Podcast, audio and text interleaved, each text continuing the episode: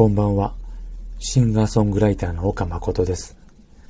えー、今日はですね、肉体が滅びても、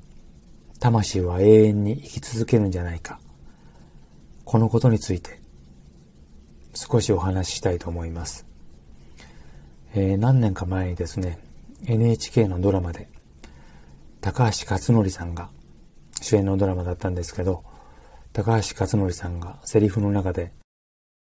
もしかしたら死ぬということは永遠に生き続けるということなのかもしれない。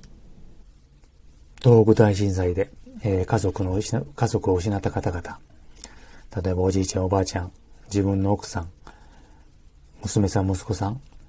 子供さんを亡くした方々、その亡くした方の夢の中にその亡くなった家族が出てきて、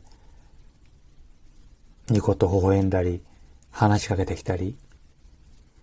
するそういうお話をたくさんこうテレビで見たり聞いたりして、それを聞くとなんかやっぱり、肉体は滅びても、魂は永遠に生き続けていて、夢の中に出てくるということは魂は永遠に